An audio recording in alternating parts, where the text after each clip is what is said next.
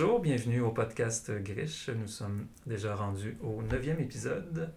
Euh, donc, on a eu Samuel Boboni dernièrement, on a eu Catherine Béchard, Sabin Hudon et on reçoit aujourd'hui Samuel Mercure du projet Archive officielle. Donc, bonjour. Bonjour.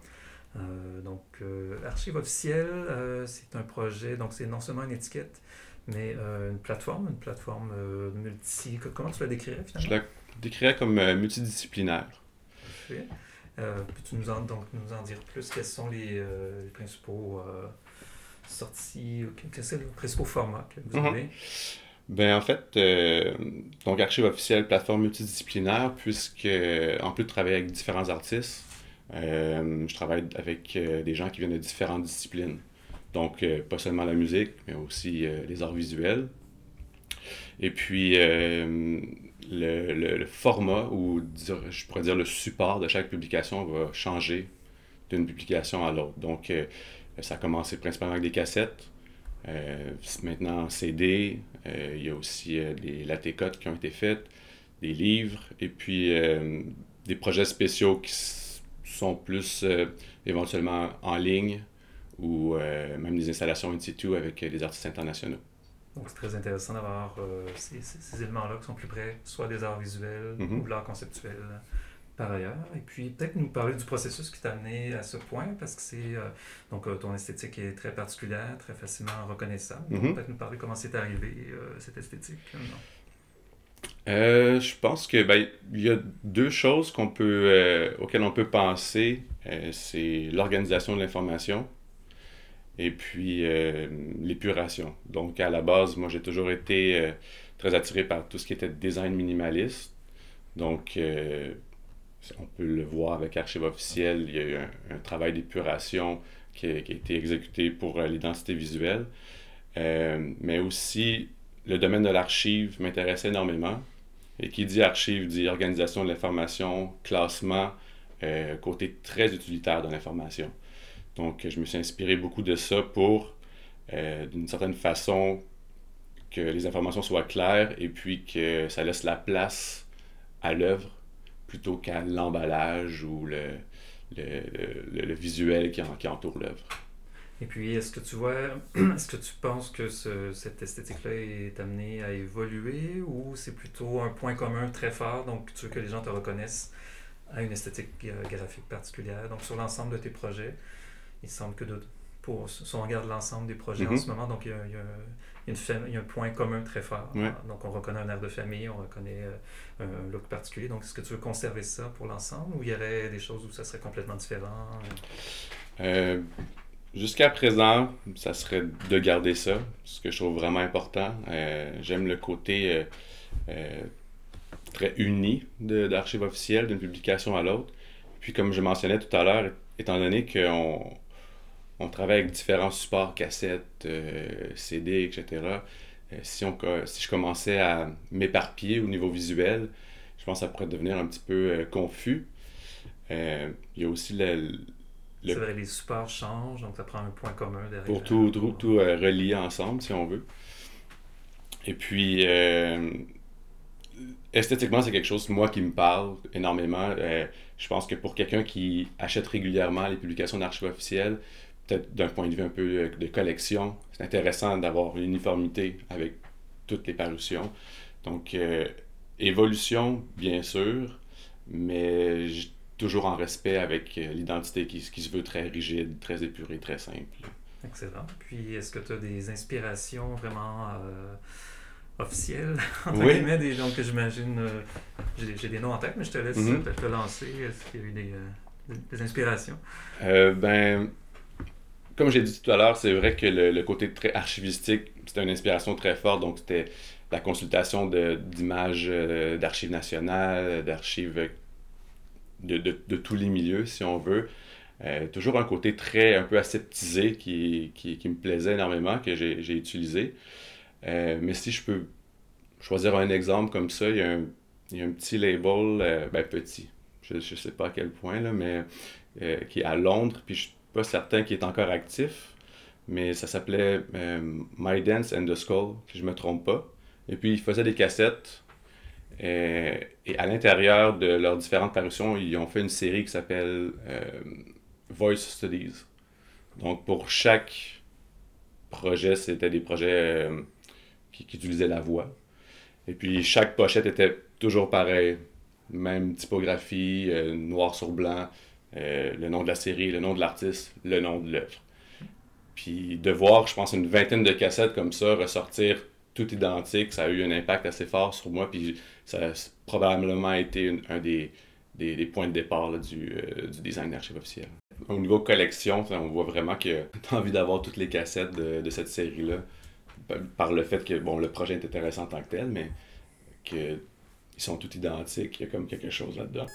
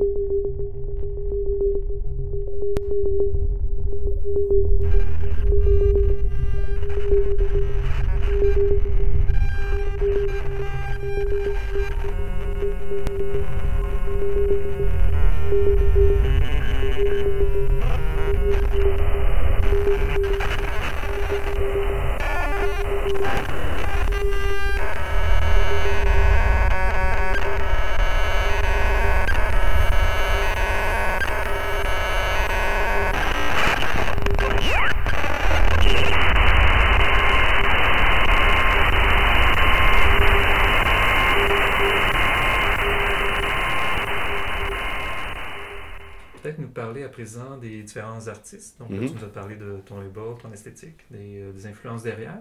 Et peut-être nous parler des, des, des, artistes que tu ben, en fait, non seulement disqué, mais avec qui tu as collaboré sur mhm. euh, le côté visuel aussi également. Donc, euh, qui, est, qui est sur ton label là? Ben, ton, ton, sur ta plateforme. Je vais y arriver. Ben, c'est des artistes de différents milieux, différents pays, différentes disciplines je pense que ce qui les rassemble tous, c'est un peu le, côté conceptuel de leur démarche. Euh, moi, ce qui m'intéresse vraiment, c'est, c'est lorsqu'une œuvre a la notion de recherche qui est un peu fait en amont, avant la création de l'œuvre. Et puis, euh, donc c'est probablement ça qui lie tous les artistes. Et puis, c'est important pour moi, puisque Archive officielle aussi est un volet archive physique. C'est-à-dire que pour chaque parution, il y a un, dossier pour chaque artiste qui regroupe la documentation sur la création de l'œuvre, sur le processus artistique, le processus créatif. Et puis, euh, tout ce matériel-là de recherche qui peut être fait par les artistes, euh, moi, je me propose de le conserver et de, de le garder. Est-ce qu'ils sont interreliés entre les artistes ou c'est plutôt euh, toi, tu es le point commun de tous ces. Est-ce qu'ils est qu font partie d'une même scène? Euh, euh, Comme ben certains labels peuvent être, faire partie d'une même scène mm-hmm. au niveau de faire du spectacle ensemble. Faire des... Donc je sais pas s'il y a cet aspect-là ou c'est plus, plus éclaté comme. Je pense que c'est un peu plus éclaté, c'est vraiment projet par projet. bon, c'est certain que le, milieu, si on parle du milieu montréalais, c'est très petit. Tout le monde finit par se connaître j'ai travaillé avec euh, Philippe Vandal et puis ensuite avec euh, Carl. C'est sûr que c'est dans, Il y a des liens à faire entre ces gens-là. Euh, quand que je sors du milieu de, la musique expérimentale, peut-être plus vers les arts visuels, là, j'ai l'impression que je vais toucher d'autres personnes. Et puis, c'est sûr qu'avec des artistes internationaux comme j'ai travaillé avec des gens aux États-Unis et puis euh, à différents endroits en Europe, mais c'est des gens qui se connaissent pas du tout. Et puis, euh, donc oui, je, serais, si on veut, le lien entre toutes ces personnes-là. Excellent. Puis est-ce que tu mets une frontière entre le côté personnel et euh, le côté plateforme, au sens où, par exemple, il y a beaucoup d'autres personnes qui ont aussi carrément label. Donc, on peut penser à Chitakoni Bakam, Jeunesse Cosmique, et le réseau qui l'entoure. On peut penser à Charles Barabé euh, avec la aussi, mhm. euh, donc qui, qui, joue aussi, donc qui fait des tournées avec les gens, euh, qui l'en disque ou qui, donc, mhm. duquel il sort les parutions. Donc, est-ce qu'il y a cet aspect-là aussi? Donc, où, est-ce que ça se termine, ta pratique à toi versus la pratique du, d'une certaine collectivité, même si... Dans le fond, tu veux savoir si une frontière entre ce que moi je peux faire comme musicien et puis. Ton rôle d'éditeur musical. Donc, est-ce qu'il y a une différence entre ton rôle de musicien et celui d'éditeur musical ou pour toi c'est une même pratique Ben, il y a. Il y a une différence dans le sens où c'est pas, la, c'est pas le, même, le même travail, c'est pas la même recherche, mais je dirais malgré tout que l'un inspire l'autre constamment. Et puis, euh, si l'esthétique d'archive officielle est aussi rigide et aussi je vais me permettre de dire précis, euh, c'est parce que c'est ce qui m'intéresse personnellement aussi. Donc, euh, euh, si je travaille sur quelque chose en musique qui est pour moi, la plupart du temps, il pourrait facilement, ce travail-là pourrait facilement trouver sa place sur Archive officielle, ce qui n'est pas toujours le cas, qui n'arrivera pas toujours. Mais non, les deux sont très reliés. C'est tous des projets qui me tiennent extrêmement à cœur et que, que je, comment je dirais bien ça, même si c'est de, travailler avec d'autres artistes pour un travail qui ne m'appartient pas, je vais chercher une énorme valorisation personnelle de créer des belles choses avec ces gens-là. Donc, euh, c'est un, ça devient un travail personnel aussi.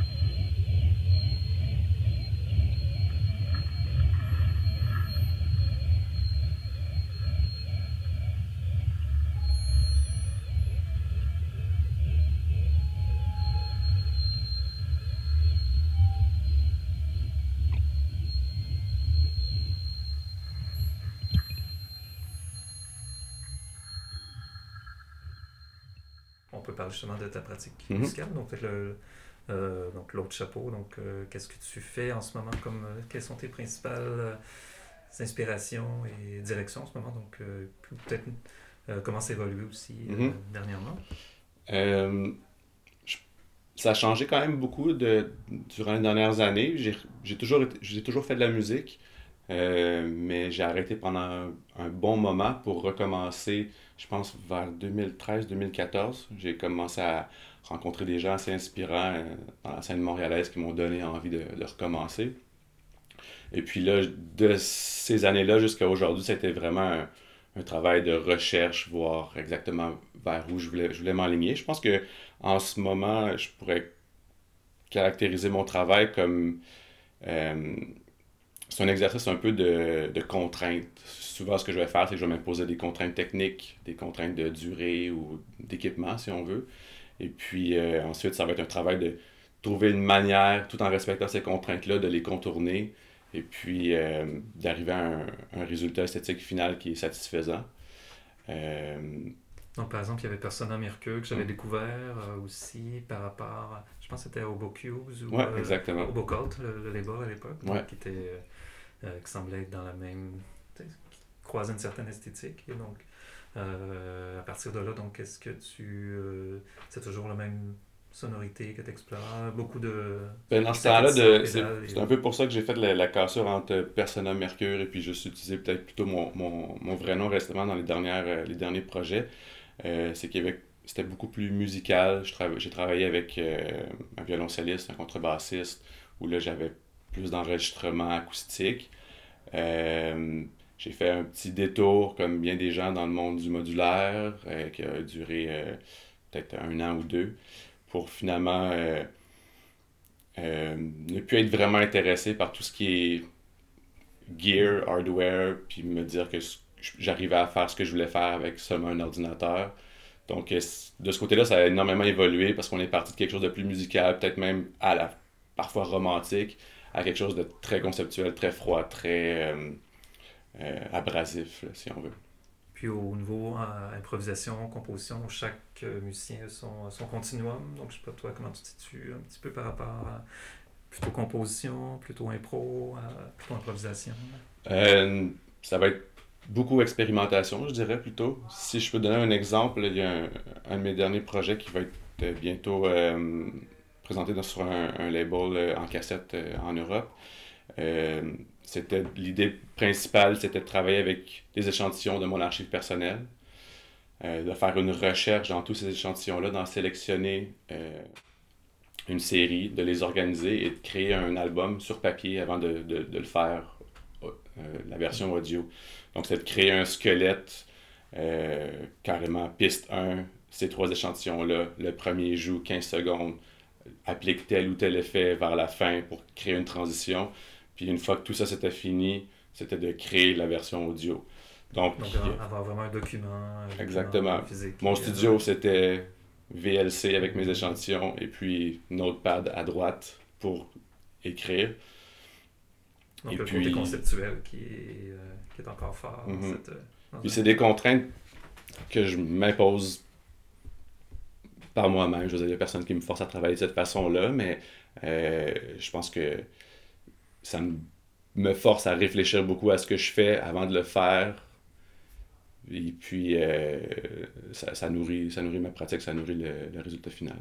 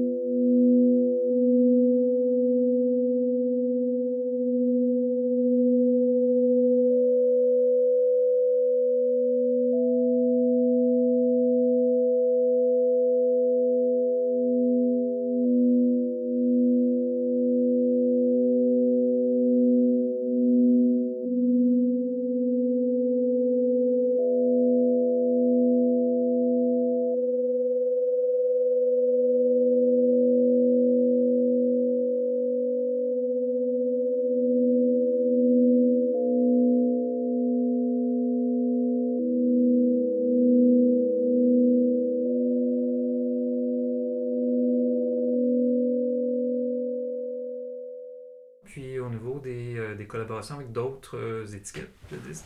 Peut-être, euh, est-ce que tu as vu des, tendances, en guillemets, tendance c'est peut-être pas le bon mot, mais est-ce qu'il y a une évolution en ce moment? Est-ce que les labels arrivent à, survivre généralement? Ou est-ce que euh, c'est la même communauté qui se développe derrière? Je ne sais pas si tu as, un point de vue sur ce que font les autres, ben, qui publient des cassettes, soit qui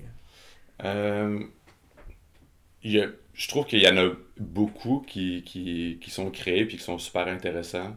Euh, des fois, ça, amène des, remises en question. euh, ce que je trouve dommage, c'est qu'il y a beaucoup de nouveaux trucs qui ne durent pas dans le temps. Puis, euh, qui sait, ça va peut-être le cas d'archives officielles pour des raisons financières ou d'autres raisons. Bon, je l'espère pas. Mais je pense que c'est très difficile encore aujourd'hui, malgré le revival de la cassette, de l'objet, euh, euh, de survivre.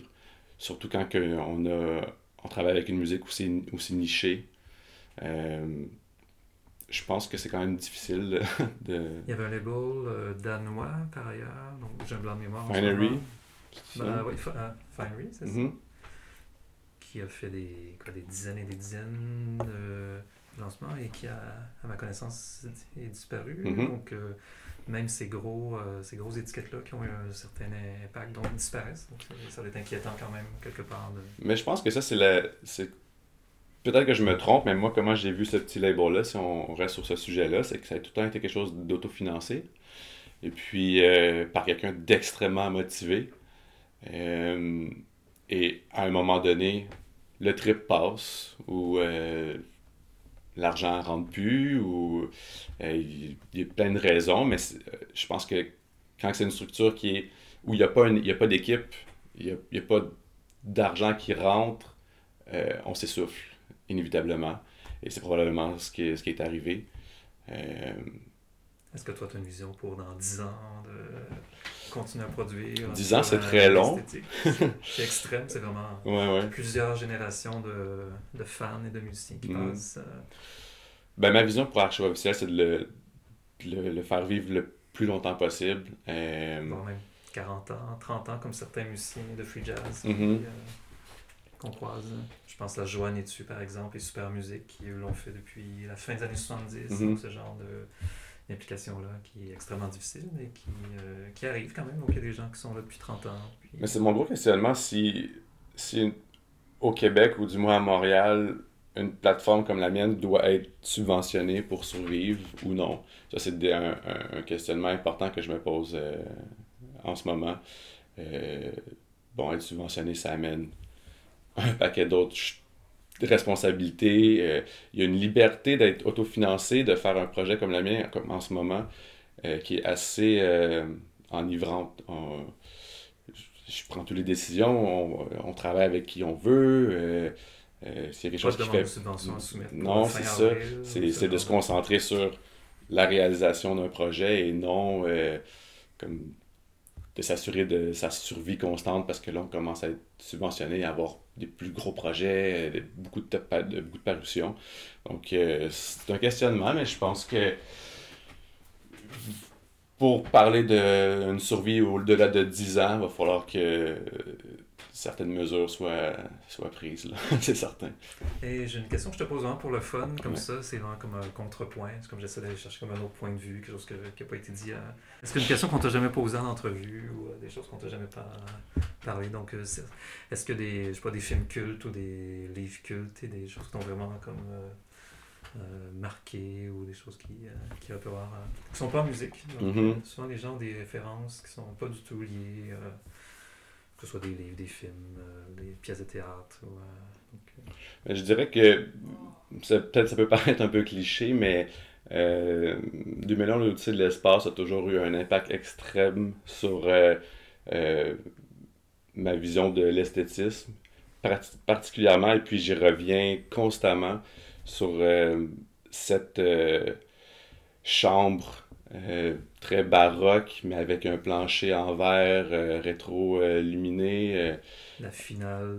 Donc, ouais. Je reviens à cette image-là, je pense une fois par mois. Il y a comme la dualité entre le côté très classique et très moderne qui, moi, vient, vient me chercher énormément et qui probablement caractérise beaucoup de choses que je fais dans la vie. on peut penser même archive officiel à une enveloppe malgré tout qui se veut assez classique mais qui présente de la musique ou euh, des propos extrêmement modernes. toujours cette dualité-là qui, qui m'intéresse, puis je pense que ça, peut-être que ça vient, ça vient de là. Très, très intéressant. Et, donc, ben, merci Samuel. Donc, euh, ça m'a fait euh, plaisir. Sur, sur, ta plateforme. Puis, donc, on peut trouver toute l'information sur archiveofficiel.com. Excellent. Et donc, c'était Sylvain Aubé. J'étais avec Samuel Mercure pour Grish.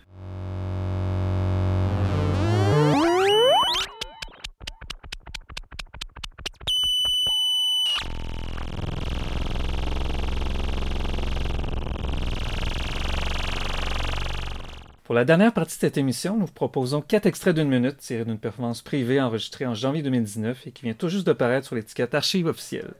Dans l'ordre, nous entendrons Samuel Mercure, Charles Barabé, Philippe Vandal et Karl Fouzek. Les performances complètes sont disponibles sur Bandcamp ainsi que sur le site archiveofficiel.com. Bonne écoute!